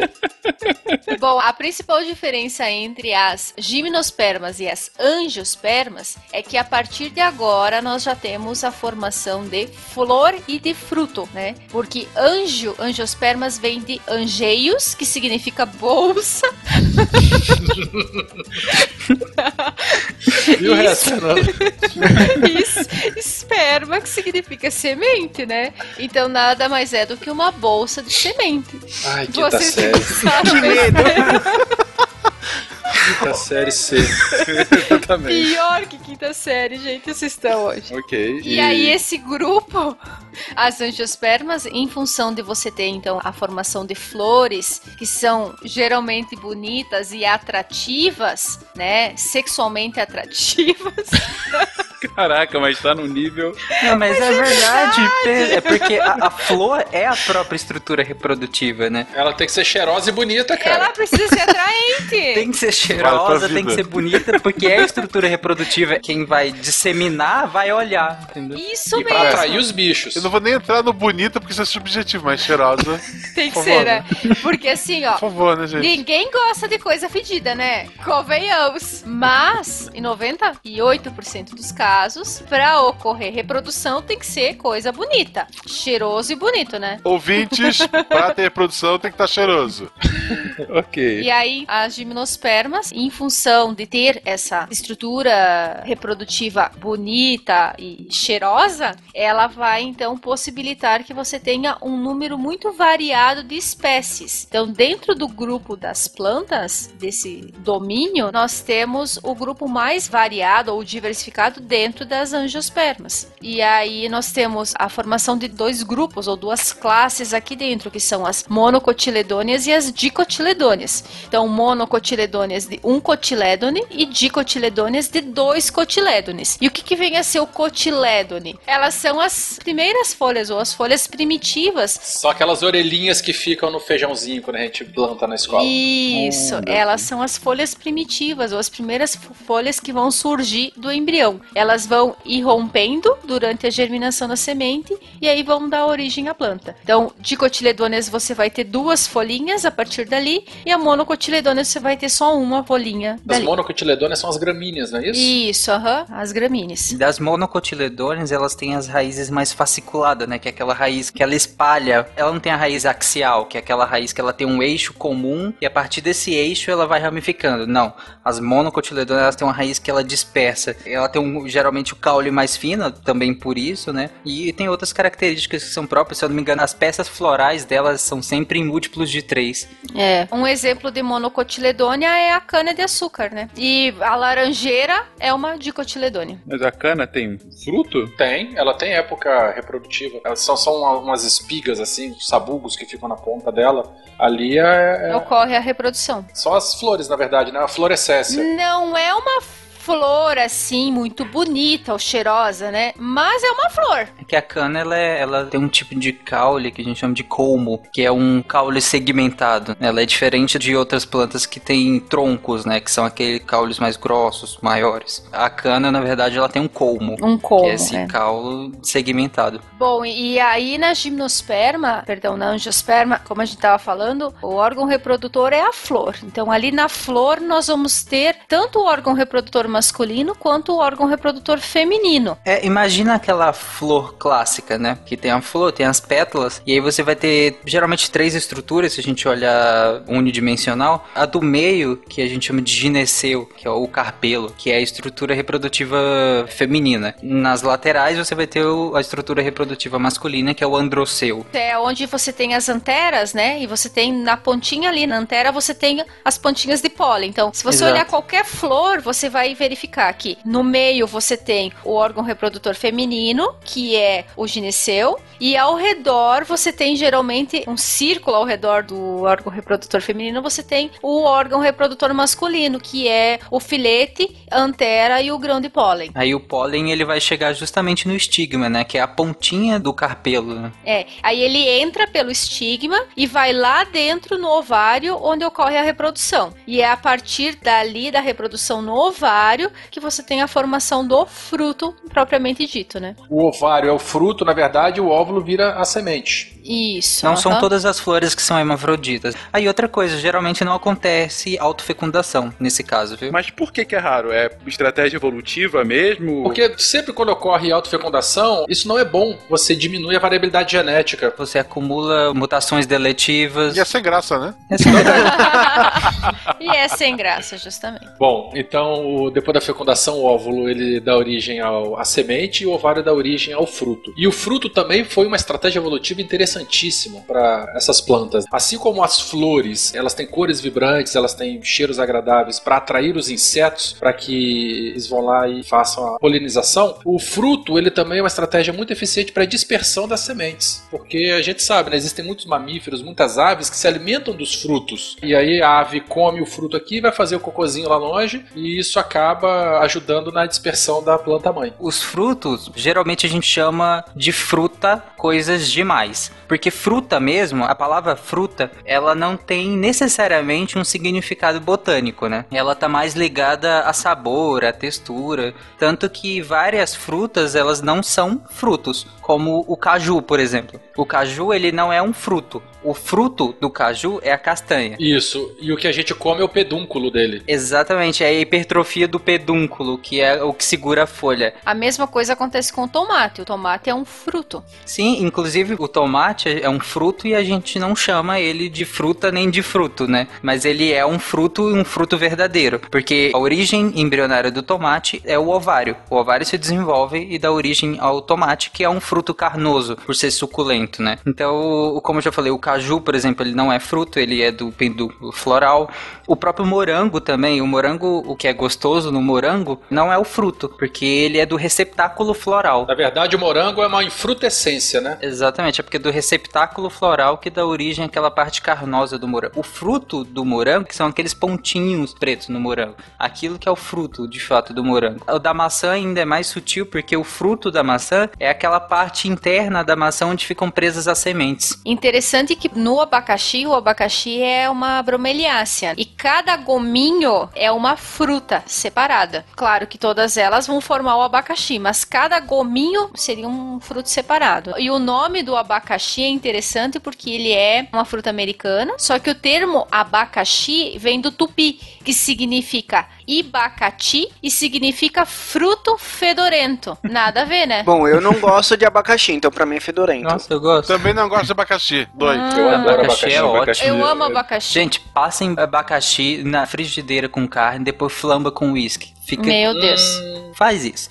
Mas o- aproveitando o abacaxi, outra divisão dos frutos seria entre monospérmico e polispérmico, que é a diferenciação é que o monospérmico seria uma semente só, tipo o abacate ou pêssego que tem uma semente interna só, e o polispérmico seria laranja, melão, entre outros. É, e lembrando que a azeitona, aquela azeitona do pé de oliva, ela também é um fruto. A gente não chama de fruto, né? Mas é um fruto também. E a banana? A banana é interessante porque é o que a gente chama de patenocarpio. Na verdade, é o próprio ovário que se desenvolveu, e aí até aí tudo bem, porque o que a gente chamou de fruto é justamente o que vem do ovário. Só que o interessante da banana é que é o ovário sem ter acontecido a fecundação. Então ela não tem semente. Na verdade, a banana original é realmente um fruto. Sim, o que nós selecionamos, né? A que Sim, nós sim. selecionamos que a gente come hoje em dia, essa banana é um patenocarpio. Aqueles pontinhos pretos que a gente vê no meio da banana são os resquícios do. Do óvulo? É, do óvulo, isso. É porque o óvulo ele desenvolve a partir da fecundação, né? Dos óvulos vem a semente. Ah, e no caso, outra diferença, por exemplo, a beterraba. De novo? Lindíssima, Não, não, não, gostosa. sabia. Ah, só podia ser. A gente tem que começar a promover um bingo do SciCast, né? Tem determinada pessoa. Tipo, Ripsilmar, Beterraba, a Jujuba falando de Disney, enfim, vai ser A bem beterraba ela é um tubérculo, assim como a cenoura também é um tubérculo. Mas tu sabia que a cenoura originalmente ela era roxa? Não, Ela sério? só, ela Ah, é muito sim, mais ela era bonito. o- ori- é, mais bonita. Ela era originalmente roxa. As cenouras laranjas, elas, elas foram cultivadas primeiramente pelos holandeses e depois elas acabaram se espalhando pelo mundo. Eles fizeram um cruzamento genético ali, né? E tiraram o roxo da cenoura. Já que tá todo mundo dando curiosidades, o alface é da família do guardanapo. Ah? Ele fica, é, ele fica pra proteger a carne ali embaixo. e não é pra ser comido, gente. Ele tá ali É só pra enfeite. Só pra enfeite. só pra absorver a gordura. O alface, assim como o agrião, rúcula, essas outras coisas, são hortaliças, né? Na verdade, são macrófitas, né? É, então são tipos de hortaliças, popularmente falando, que a hortaliça é aquilo que a gente dá em horta e come a folha. Por exemplo, o brócolis. O brócolis nasce de uma hortaliça, mas ele, propriamente dito, não seria, porque na verdade eles são a flor, né, da hortaliça, o que é Uhum. delicioso também. Meu Deus do céu. Não, vai me dizer que você não gosta de brócolis. Caramba, brócolis é... Brócolis é vida. Fala, Tarek. Brócolis é vida mesmo, que é muito bom. Couve-flor é melhor. Eu prefiro Meu brócolis, Deus, mas couve não. gratinada é muito bom também. É, ai, uma delícia com queijinho bem gostoso por cima, né? Se não tem alma, eu não como. Não tem. E a última curiosidade é o fruto do milho, né? Que o fruto do milho é a espiga. E cada cabelinho ali do milho chega num grão do milho. Ela serve como transporte ao grão do pólen, que se fecundarão ou que fecundarão os óvulos da espiga. Em resumo, então, o milho usa o cabelo para se reproduzir. Olha Quem só. usa, né? Ouço ao fundo o Pena chorando. Ai, ai. Cris, vamos cantar, né? Pera aí que eu vou colocar a música aqui para nos acompanhar. Por favor. Pera. Era só charme, né? Ela falou que não, não, não, mas já tava lá separando a música. Exatamente. Cris, vamos lá então. Um, dois, três e.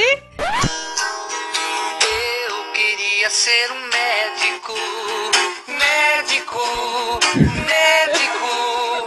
E eu queria ser botânico, botânico, mas agora nós é cômico. Cômico. Cômico.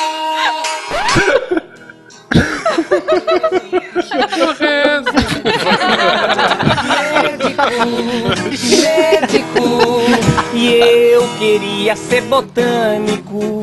Botânico. Botânico. Mas agora nós é cômico. Cômico.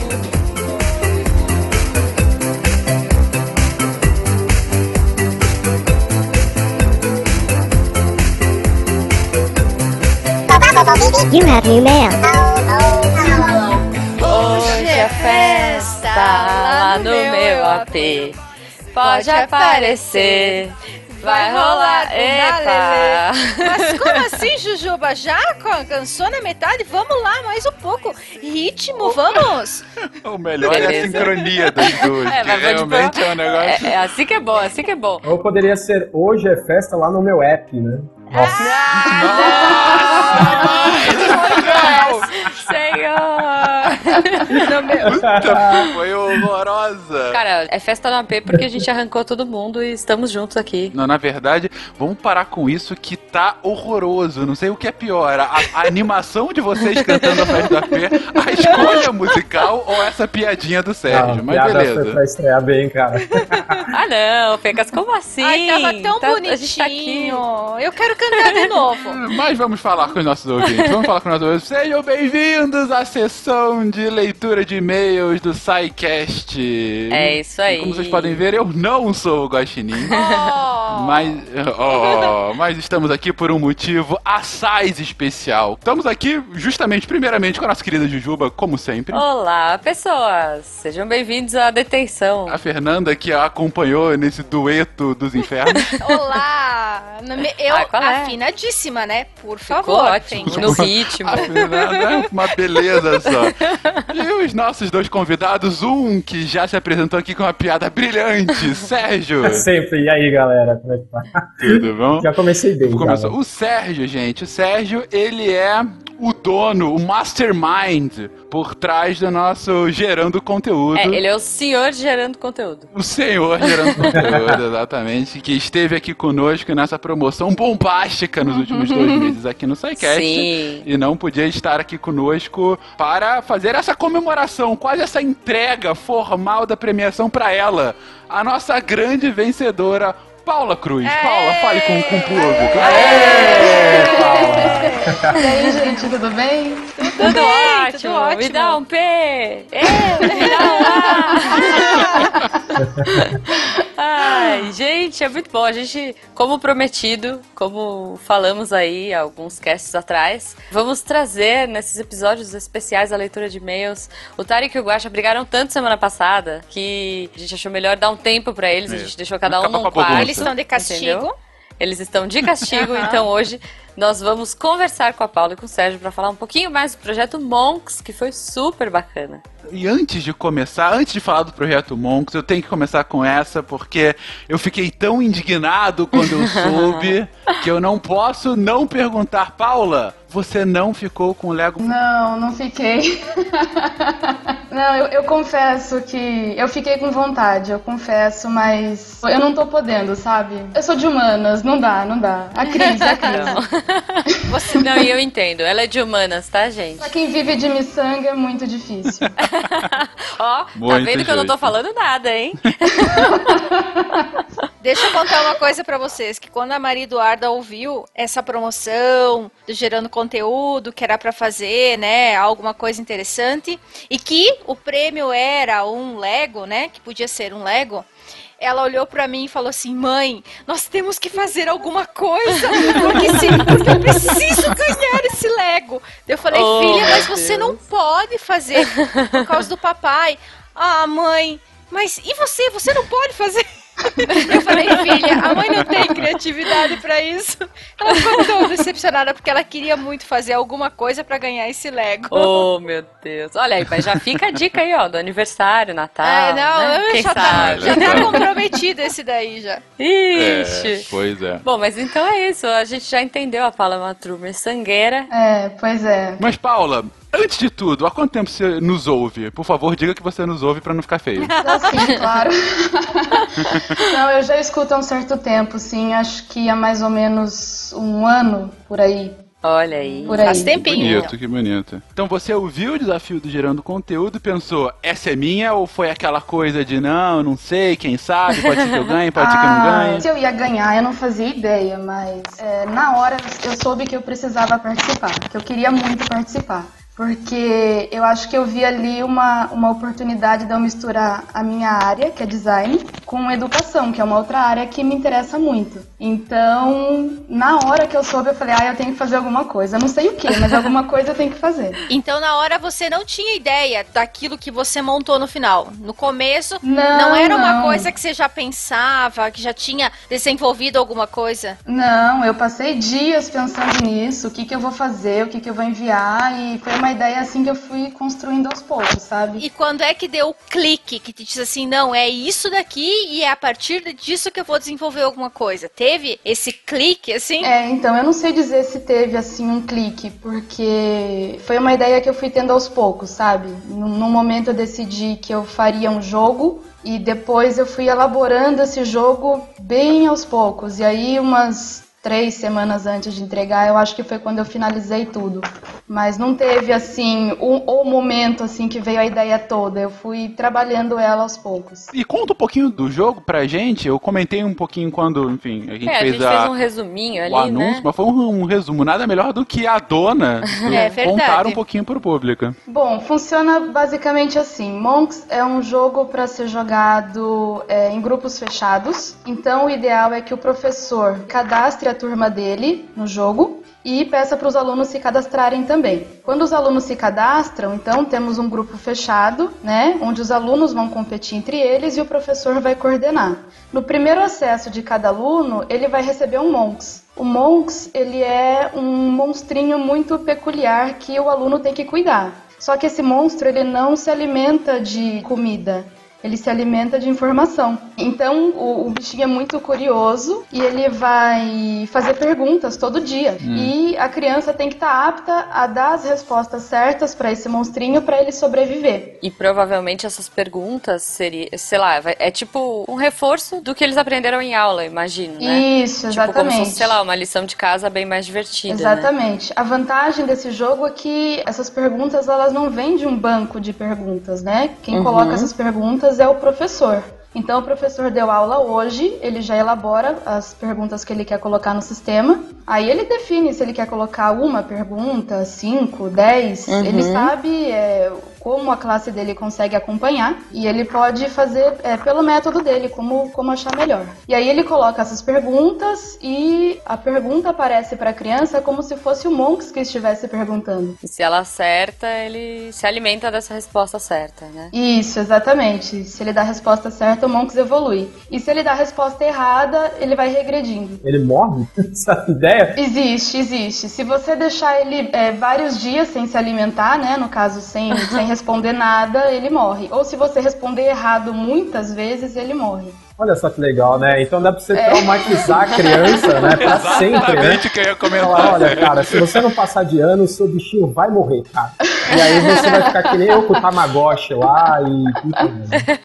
Aí a criança pode começar de novo, sem problema. Ela vai lá, só que ela vai, vai começar de um nível que os colegas já, já estão bem avançados, né? Uhum. Então, a criança, se ela tiver que reiniciar, então o ideal é que ela esteja sempre revisando a matéria e pronta para responder. Porque Legal. quando a criança visualiza a pergunta, essa pergunta tem um tempo de resposta, que é pra gente ter a Uhum. garantia de que a criança não vai simplesmente procurar no Google, né? Hoje em dia. É, que nem sua fome, você não vai ficar esperando. né? É, lógico. Você tem que revisar antes, né? Ou, no mínimo, prestar atenção na aula pra você estar apto a responder. Legal. Uhum. A Juba já falou, inclusive no Missangas, de um aplicativo bem interessante chamado Abitica, né? Era o RPG Habit, que foi pra Abitica agora, e virou febre entre os, os miçangueiros, Sim, né? a gente usa Inclusive, esse que vos fala. Ah. Não, e eu tô comentando sobre esse aplicativo porque qual é a lógica dele? A lógica é, vou usar um gerenciador de tarefas junto com o jogo de RPG. A lógica do Monks, uma analogia bem solta, mas assim, ainda assim que, que fica clara, é, é justamente essa, é você dar um incentivo muito forte para um dever de casa Sim. da criança. Exatamente. Você está transformando um dever de casa numa tarefa agradável, né? Sim. Não só agradável, como uma tarefa é, é, que a criança vai correr atrás, ela quer fazer mais porque ela quer deixar o monstrinho dela mais forte, né? É, e no Sim. dia seguinte ela vai batalhar com os amiguinhos, sei lá, no intervalo, ou vai ter algum momento da aula que ela vai poder fazer isso, né? Então já é mais um incentivo, né? Essa competitividade. É, quando eu tava elaborando essa ideia, eu tava pensando, tá, mas eu vou evoluir eles pra quê? Tem que ter um objetivo nisso. Então, vamos colocar eles pra duelar entre eles, né? Com certeza. Tendo como referência a Pokémon, né, que já é sucesso, todo mundo sabe que é sucesso, por que não seria também, né? Então, pois Excelente. é, e, e tem todo um incentivo, né? Fê, Oi. a Maria, ela gosta de fazer dever de casa? Ah, Depende do dia. às vezes ela gosta, às vezes ela não gosta. Mas eu acho que esse joguinho ela ia amar. Ela ia amar isso. E não só ela, como também os coleguinhas dela, né? Porque eles têm muito de conversar e de brincar no início da aula, ou mesmo na hora do intervalo, né? Ou final de semana, quando os, os amiguinhos se juntam. E aí é um incentivo não só para estudar para a tarefa de casa, mas também Uhum. para a prova, para as avaliações que os colégios fazem, né? Eu estudo com ela de uma forma parecida do que o joguinho. Então, toda vez que eu tenho que estudar por uma prova com ela, porque até a gente senta, toda vez que tem prova, estuda toda a matéria com ela, a gente estuda dessa forma. Então vai fazendo perguntas e vai escrevendo ou vai pedindo oralmente e ela vai respondendo conforme o conteúdo que ela aprendeu na aula. E isso se Uhum. assemelha um pouco ao que o. Só que não tem nenhuma recompensa, né? Só a nota no final Ah. na- da prova. E a recompensa do joguinho é o, é o bichinho evoluindo, né? E isso que é a parte interessante. Eu acho que, que o- as crianças, e principalmente ensino fundamental, eles vão gostar bastante disso. E aí fica a dúvida da velha aqui, que vai denunciar a idade agora. Eu demorei muito, muito tempo pra ter um celular. Assim, tudo bem, né? Tipo, Ah, os também. tempos eram outros. É. Mas você acha que hoje, na realidade que a gente tem na maioria das escolas, vai, você acha que é viável? As crianças têm mais acesso ao smartphone? Tem isso? Levam pra escola? É, é permitido na escola? Sei lá. É, na verdade não é permitido na escola, mas, por exemplo, onde a Maria estuda, eles têm aula, por exemplo, ho- hoje ela tinha uma avaliação de inglês, que eles fizeram a avaliação de inglês no tablet. Em grupos, né, Ah, formaram tá. duplas, e as Aham. duplas iam respondendo questões de inglês no tablet. Então, Fê, e- não fala isso, cara. Eu era da época do cartaz. É. Ficava na frente, segurava Pois é, o cartaz. lantejola no cara. cartaz. Que tristeza. eu também sou dessa época. Cartolina, exatamente. Cartolina, eu É. pavor dessa palavra. fazer as apresentações, né? Fazer a apresentação de trabalho era só com cartaz, né? Hoje, Uhum. outro dia eu cheguei, a Maria tá no terceiro ano, terceiro ano do ensino fundamental. Cheguei na sala dela, a prof abriu a porta, acho que um coleguinha entrou, olhei a prof com um data show lá passando slide no quadro pra eles. Daí que eu me liguei e falei, meu Deus, eu fui ter aula com, com multimídia? É na faculdade. Agora É. Eles no, no segundo, no, no segundo, no terceiro ano já tem aula com multimídia. Não, minto. Multimídia pra mim era videocassete em alguma É, A aula. multimídia era entregar o trabalho no, num disquete, cara, e assim, é cheio, cheio daquela porcaria de. Disquete. É, você não lembra quando ele colocava aqueles títulos, aqueles títulos do Word Art, sabe, do WordPress? Meu, era. Ah, Sim, Ah, com degradê, Era, maravilhoso na época, entendeu? O pessoal pagava um pau gigante lá, nossa. Era o que tinha, né? É, pois é. Não, eu tive aula multimídia no colégio, é, sei lá, no segundo colegial.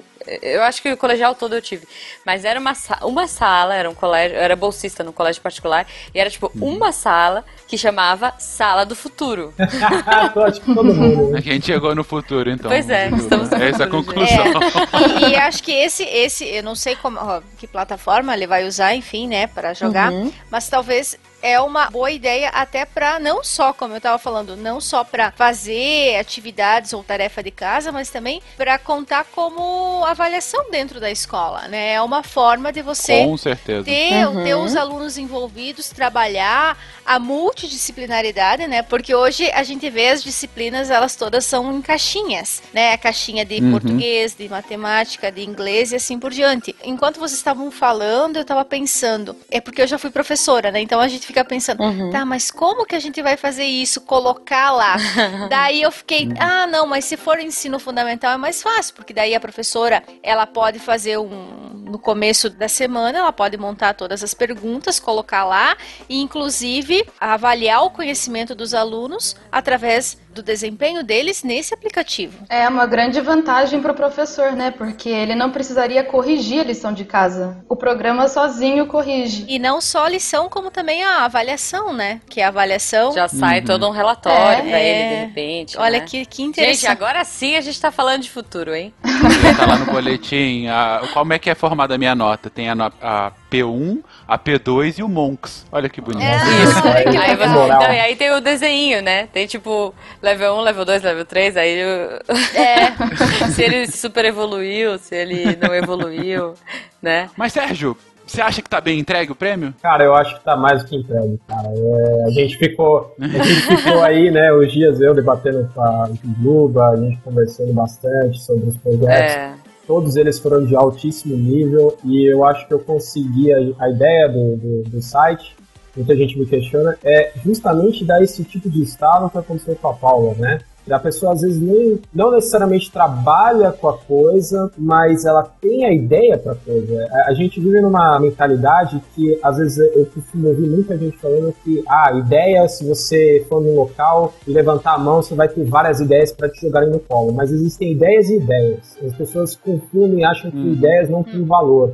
Sendo que a ideia ela tem valor sim, a partir de ideias que a gente evolui, entendeu? Só que aí você precisa, obviamente, futuramente, construir a ideia, obviamente. Mas sem a ideia, nada existe, entendeu?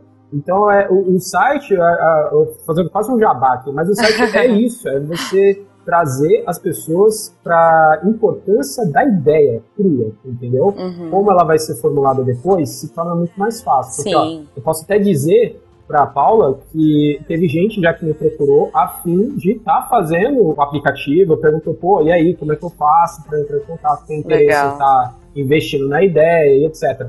Então isso começa a abrir outros horizontes para outras pessoas de investimento e etc. Então assim, essa é a minha visão em relação à ideia é que hoje existe uma discriminação muito grande se achando que ideia qualquer um tem. Só que é aquilo que eu penso é, ideia todo mundo tem? Tem. Só que ideias excelentes não é bem assim, entendeu? Então, Uhum. por exemplo, a Paula não necessariamente trabalha com isso, mas ela teve um insight dela e ela foi lá e mandou ver, entendeu? E ela conseguiu, com todo o mérito do Uhum. mundo, o, o prêmio aí da escolhido pelo SciCast, entendeu? Então, totalmente mérito dela, e é isso, cara. É, com certeza. O Sérgio, cada semana que passava, ele começava a rir da gente, falando assim: ah, vocês estão ferrados pra escolher.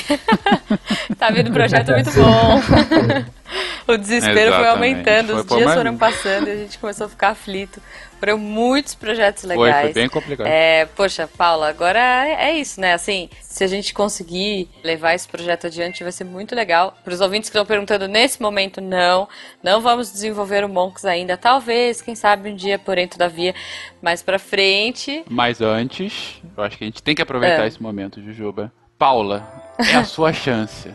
Em um minuto, faz aí o pitch de venda do seu aplicativo para investidores futuros. Chama os investidores para fazer o- esse aplicativo. Isso, a gente vai ficar quietinho aqui. Você vai ter esse áudio. Caso você queira investir na sua ideia, você vai pegar isso. Olha, isso aqui foi quando eu apresentei e ganhei o concurso lá no SciCast, o concurso gerando conteúdo. É isso, invista em mim. Olha que ideia fantástica. Agora o áudio é seu, Paula. Um minuto para você defender a sua ideia. Explica o que é explica onde você quer chegar. Beleza, gente. é, essa ideia eu acho que tem todo o potencial para transformar a educação. Às vezes a gente fica esperando de uma escola ter uma boa infraestrutura, ter carteira confortável, ter uma sala com boa pintura e o aluno não está engajado, não está feliz, não está contente com o método de aprendizagem. Então, eu acho que é uma grande oportunidade para transformar a educação em qualquer escola. Então, se você é investidor e está interessado na minha ideia, por favor, invista, tá? Eu acho que, que vale muito a pena. É isso então, Muito gente. bom, muito bom. excelente. Poxa, mais uma Obrigada. vez, né, Paula? Parabéns. obrigada, obrigada. E aliás, eu vou dizer, né, porque até então, eu já falei isso e eu vou repetir. A gente não tem acesso a nenhuma informação do participante. As pessoas são números. Então a gente fala, olha, tenho 36, que é legal, ah, tenho 42, tenho 28, sei lá, a gente já até o final não soube. E aí quando eu cheguei, passei, né, o candidato vencedor pro Sérgio, falei, Sérgio, então olha, é esse número aqui, nem lembro qual é. Ele falou, ah, então tá bom, peraí, deixa eu ver. Ah, ela chama Paula. Eu, ah, que legal, uma menina. yeah, girl power. Fiquei super feliz. É, e aí depois, enfim, quando a gente foi abrindo, né, os números e a gente foi vendo os participantes, a gente viu que tinha bastante mulher também, bastante homem. E, enfim, pô, fico super feliz. É, o que torna muito democrático, né, Com cara? certeza. Essa, essa métrica de você considerar isso que eu criei de ah, as pessoas nesse sentido são números, porque a gente acaba com qualquer distinção. Idade, sexo, é, não importa, entendeu? O que importa é a pessoa ser boa no que faz. É, entendeu? isso aí. Então aí tá aí, ó. Pois é, não, Entendeu? a Tá gente aí não provado. precisou, ah, enfim, ver currículo. Eu sei, eu vim da área de design, então eu sei que isso é muito comum, né? O seu portfólio vale muito mais do que o seu currículo. Se você fez a faculdade A ou B, não importa, se você tem um trabalho bom, é, é muito mais legal. E eu acho que cada vez mais espero que as empresas, enfim, que as pessoas comecem a ter essa noção. Se você faz uma coisa muito bem, dependendo da área, né, gente? Também não vamos generalizar, pelo amor de Deus. Mas É, dependendo da área, você consegue, você consegue demonstrar aí suas propostas de uma forma bem bacana. Então eu espero que os dois projetos continuem, eu espero que o Gerando Conteúdo tenha uma vida muito longa, espero que o Monks um dia saia do papel e que SciCast e Paula possam seguir com o projeto, que vai ser demais. Ah, tomara que sim.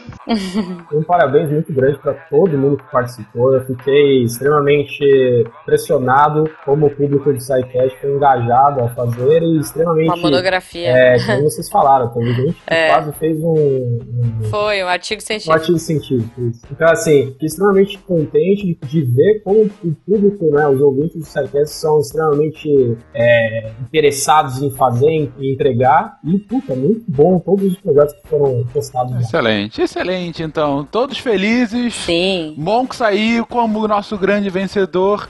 Só tem uma coisa que não tá feliz, que é aquele Lego Mindstorm sozinho. longe um ainda. dono. Tá na prateleira. Eu fiz quase mais propaganda do Lego do que do próprio gerando conteúdo aqui. Olha Mas tudo só. bem, tudo bem. Fica pra uma próxima, fica pra uma próxima. Fica pra próxima, fica pra próxima. Quem sabe se não for do SciCast, Pois você é, pois é. Vou sair só pra ganhar o Lego Mindstorms. E até semana que vem, gente. Tchau, tchau. É isso aí, pessoal. Até semana que vem. Obrigada pela visita. E agora vamos continuar a Né? festa. Não, sem cantoria, Então tá- pelo amor de Deus. Hoje é festa lá no meu AP. Meu Deus Pode aparecer. Meu Deus, tá bom. Chega, chega. Dar ei Numai, numai ei Numai, numai, numai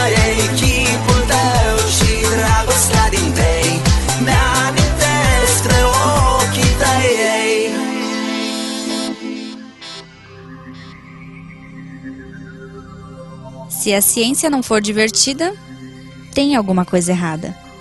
Tem que ser divertida. A coisa mais divertida que tem é a ciência.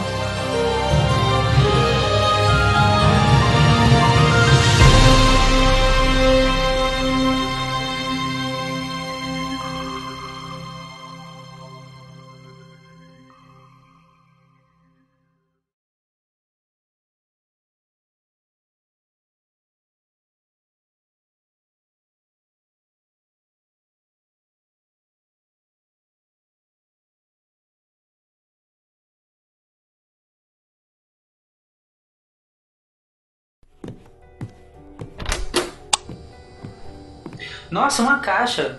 O que tem nela? Caramba, uma beterraba gigante. ca- Que fenomenal. Por que, que você tá me olhando desse jeito, Marcelo? Pera, ela, ela tá mexendo. Não! Este programa foi editado por Tapcast. Edições e Produções de Podcast.